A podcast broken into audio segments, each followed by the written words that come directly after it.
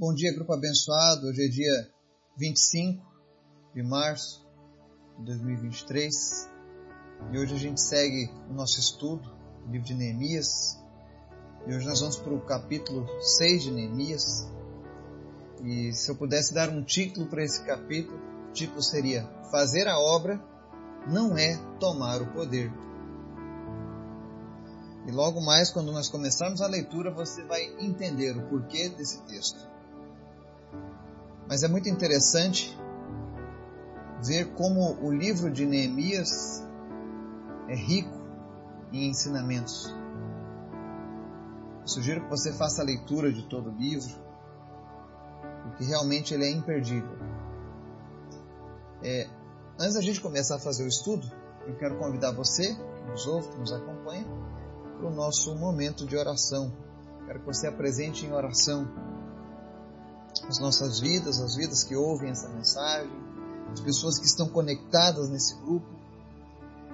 Também quero que você apresente a Deus a vida do pastor Marcos Arano, da sua esposa Solange, que eles estejam sempre guardados pelo Senhor. Eles têm um programa de rádio lá no sertão da Bahia, em Jeremoabo, e três vezes por semana, numa rádio secular, eles estão levando a mensagem de Deus. Inclusive, algumas mensagens aqui do grupo estão sendo publicadas lá.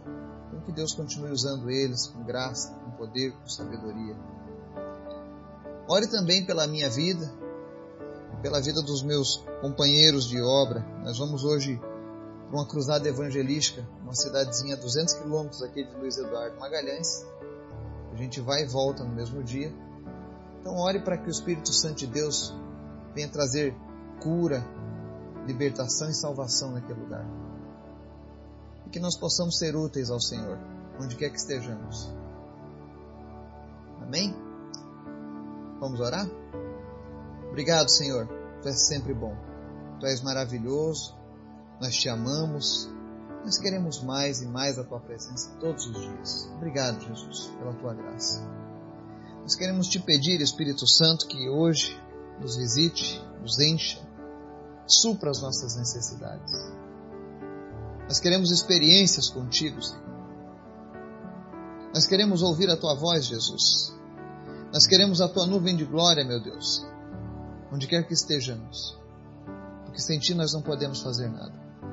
Obrigado, Jesus, pela tua graça, pela tua justiça, pela tua misericórdia, pelo teu amor Visita as pessoas que nos ouvem agora.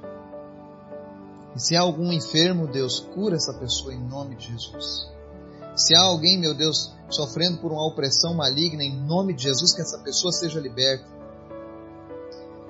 Se existe alguém, meu Deus, sofrendo de depressão, que a tua alegria invada o coração dessa pessoa. Vem restaurar relacionamentos, vem restaurar casamentos nesse dia. Vem restaurar, ó Deus, a comunhão entre pais e filhos, irmãos. Em nome de Jesus, nós repreendemos todo espírito de contenda familiar. Espírito Santo, vem sarar as famílias da nossa nação. Vem sarar o nosso povo.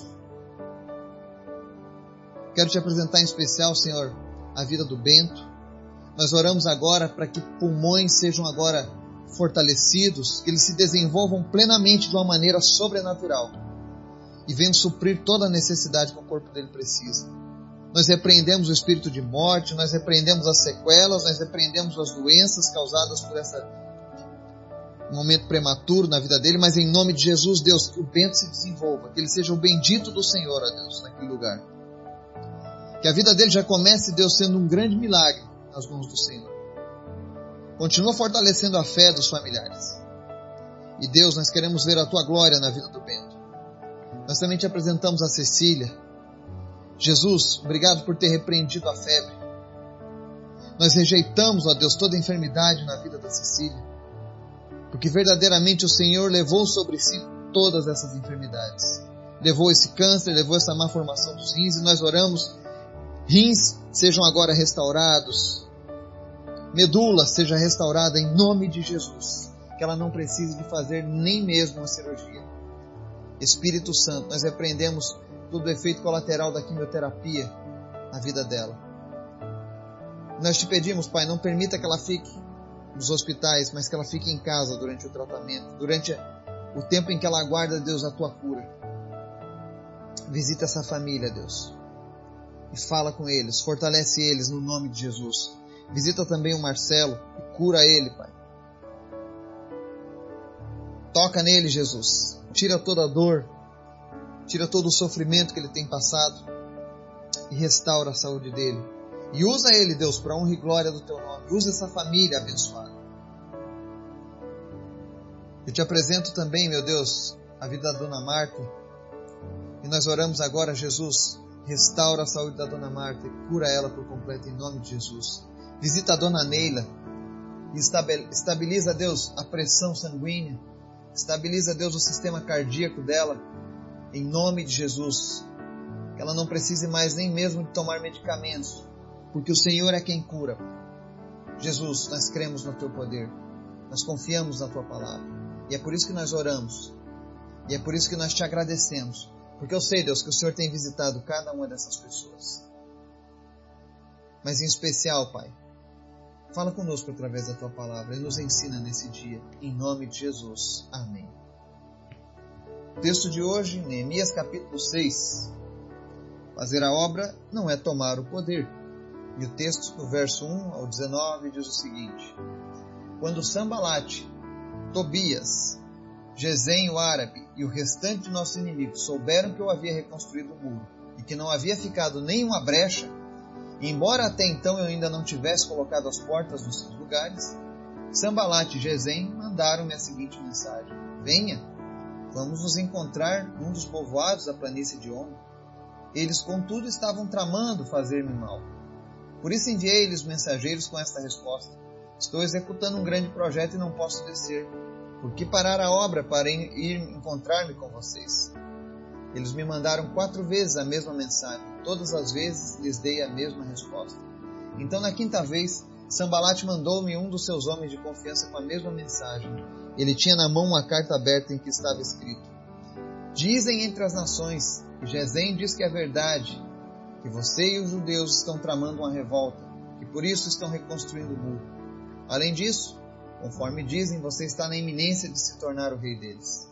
Até nomeou profetas para fazerem em Jerusalém a seguinte proclamação a seu respeito: Há um rei em Judá. Ora, essa informação será levada ao rei, por isso vamos conversar eu lhe mandei esta resposta. Nada disso que você diz está acontecendo, é pura invenção sua. Estavam todos tentando intimidar-nos, pensando: eles serão enfraquecidos e não concluirão a obra. Eu, porém, orei pedindo: fortalece agora as minhas mãos. Um dia fui à casa de Semaías, filho de Delaías, neto de Metabel, que estava trancado portas adentro. Ele disse: Vamos encontrar-nos na casa de Deus, no templo, a portas fechadas, pois estão querendo matá-lo. Eles virão esta noite Todavia eu lhe respondi: Acha que um homem como eu deveria fugir? Alguém como eu deveria entrar no templo para salvar a vida? Não, eu não irei. Percebi que Deus não tinha enviado e que ele tinha profetizado contra mim, que Tobias e Sambalate o tinham contratado. Ele tinha sido pago para me intimidar, a fim de que eu cometesse um pecado agindo daquela maneira. Então eles poderiam difamar-me e desacreditar-me. Lembra-te do que fizeram Tobias e Sambalate, meu Deus. Lembra-te também da profetisa Noádia e do restante dos profetas que estão tentando me intimidar. O muro ficou pronto no 25º dia de Elu, em 52 dias.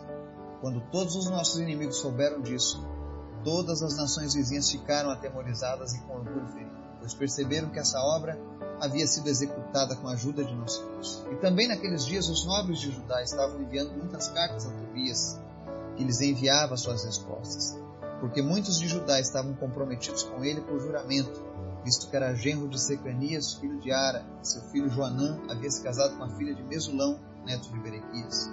Até ousavam elogiá-lo na minha presença, e iam contar-lhe o que eu dizia. E Tobias continuou a enviar-me cartas para me intimidar. Amém? O livro de Neemias ele não para de surpreender. Aqui nós vemos que ele começa esse capítulo contando acerca da construção do muro. E ele começa citando que os inimigos quando eles souberam que ele havia reconstruído o muro e que não havia ficado nenhuma brecha, eles ficaram furiosos mais uma vez. E aí eles começaram então a mandar mensagens para ele. Mas Neemias sabia que esses encontros que eles estavam pedindo, na verdade, eram para tramar o mal contra a vida dele. Muitas vezes, quando a gente se levanta para fazer a obra do Senhor, para reconstruir os muros e não deixar brechas, nós precisaremos estar atentos com os inimigos do povo de Deus. Eles nunca vão estar satisfeitos. O inimigo nunca vai estar satisfeito de ver a obra de Deus acontecer. O inimigo não quer muro reconstruído, o inimigo não quer brechas tampadas, ele quer as pessoas arruinadas. E quando alguém se levanta para tomar a frente, para fazer aquilo que Deus mandou fazer, sempre acontecerá de pessoas se levantarem contra esse trabalho. Por isso nós precisamos ter inteligência, sabedoria que vem do alto, para identificar aqueles que tramam fazer o mal. E é interessante que eles mandam as cartas para Neemias e ele sempre responde: Estou executando um grande projeto e não posso descer. Por que parar a obra para ir me encontrar com vocês? Eles queriam de qualquer maneira que Neemias parasse o que estava fazendo e fosse ter com eles. Mas ele diz: Estou executando um grande projeto. E eu e você, quando nós somos chamados por Jesus, nós somos chamados para executar esse grande projeto. Deus nos chamou para sermos restauradores de muralhas caídas, para sermos reparadores de brechas na vida das pessoas, na nossa vida, inclusive. Primeiro eu tenho que restaurar na minha vida para depois ajudar a restaurar os outros. Mas essa é a grande obra, é o grande projeto. E muitas vezes, quando você inicia um projeto de restaurar os muros na sua vida, o inimigo ele sempre vai criar distrações. Vai criar coisas para tentar tirar você do foco. Não, não precisa ficar orando. Vai assistir um filme, vai assistir uma série. Vai viajar, vai se divertir, vai sair para jantar. Não estou dizendo que essas coisas sejam erradas, mas existem momentos na nossa vida em que nós precisamos nos dedicar exclusivamente ao Senhor. E não podemos aceitar os convites que nos distraem. E aqui mostra que o inimigo é perseverante também. Que eles mandam quatro vezes a mesma mensagem, recebem sempre a mesma resposta, mas eles continuam. E na quinta vez ele manda uma carta desaforada. Ele diz lá no verso 6, né? O conteúdo da carta aberta. Dizem entre as nações, e Gesem diz que é verdade, que você e os judeus estão tramando uma revolta e que por isso estão reconstruindo o muro Além disso, conforme dizem, você está na iminência de se tornar o rei deles. Até nomeou profetas para fazerem em Jerusalém a seguinte proclamação a seu respeito: há um rei em Judá. Ora, essa informação será levada ao rei, por isso vamos conversar. Muitas vezes, quando a gente está fazendo a obra do Senhor e as pessoas se levantam contra isso, os inimigos da obra de Deus, do povo de Deus, eu posso dizer isso porque eu vivi na pele isso há muitos anos atrás eu sempre tive esse desejo de ver pessoas se rendendo a Cristo, de ver pessoas sendo encaminhadas ao céu, à eternidade. E não é difícil de acontecer no nosso meio, eu estou falando do meio onde eu vivo, meio cristão. Quando alguém se levanta, quando alguém se dispõe a fazer aquilo que Jesus manda fazer, e durante esse trabalho nós tivermos líderes, pessoas que estão à frente, mas que não fazem esse trabalho, a primeira coisa que eles trazem é essa ideia de que se alguém se levantou é porque quer tomar o poder. Se alguém se levantou é porque está iniciando uma revolta. É assim que os religiosos enxergam. Quando Jesus estava pregando o evangelho, os fariseus, os saduceus, eles diziam: esse homem está criando revolta, ele veio para destruir a religião. Ele veio para desonrar a religião dos nossos pais. Ele veio desonrar o próprio Deus porque ele se intitula filho. Você já notou como o que aconteceu com Neemias aconteceu com Jesus e vai acontecer com as nossas vidas hoje? Porque aqueles que já estão mortos espiritualmente, eles não conseguem enxergar a reconstrução o motivar das pessoas como algo bom. Eles enxergam isso como rebeldia, como revolta, porque eles já estão mortificados com Deus. Eles já não sentem mais a palavra de Deus, eles já não têm mais vida em Deus, e qualquer um que se levante para fazer a obra de Deus para eles é um possível inimigo. Mas isso não pode ser usado como desculpa para que você não faça a obra Faça aquilo que Deus colocou no seu coração. Não temas. Aqui eles disseram algo muito temível. Eles estavam dizendo que havia uma fofoca entre as nações. E esse é o mal da fofoca. Alguém está dizendo e Fulano diz que é verdade. Cuidado com isso. Lá naquela época eles estavam fofocando que Neemias queria se tornar o rei deles. E se você lembra a história de Neemias, você vai ver que Deus colocou nele o desejo de reconstruir os muros, de trazer as pessoas de volta para a presença de Deus. Nada daquilo ali era tinha a ver com tomar o poder, de se tornar um novo rei ou de fazer uma revolta, pelo contrário. Ele fazia aquilo para agradar a Deus. Mas eles disseram: Olha, esse cara está querendo ser rei e isso vai chegar nos ouvidos do grande rei Ataxerxes. Isso vai causar um problema para você, viu? Essa sua revolta. Foi assim que eles estavam dizendo na carta. Mas Neemias Conhecendo Deus a quem servia e a motivação do coração dele, ele responde: é pura invenção sua. E ele entendeu que o inimigo tentava intimidar ele. Porque fazendo assim, se ele acreditasse na fofoca que estavam circulando a respeito dele, ele seria enfraquecido e não concluiria a obra. Cuidado com as fofocas. Cuidado com as notícias das quais você não conhece a fonte. Se Deus te mandou fazer algo, você está fazendo de acordo com a vontade de Deus, não se intimide com aquilo que os outros falam. Não se preocupe com as conversas paralelas. Não se distraia com reuniões vãs. Mas se preocupe com aquilo que Deus colocou no seu coração. E quando Neemias ouviu toda essa conversa, leu aquela carta, a posição dele diz lá no verso 9: Eu, porém, orei pedindo, fortalece agora as minhas mãos, ou seja, agora não é tempo de desistir, é tempo de continuar. Então o inimigo tentou quatro cartas, na quinta carta mandou uma carta aberta contando uma fofoca. Mas ele continua firme no seu propósito. Eu vou fazer aquilo que Deus colocou nas minhas mãos. Me fortaleça, Senhor.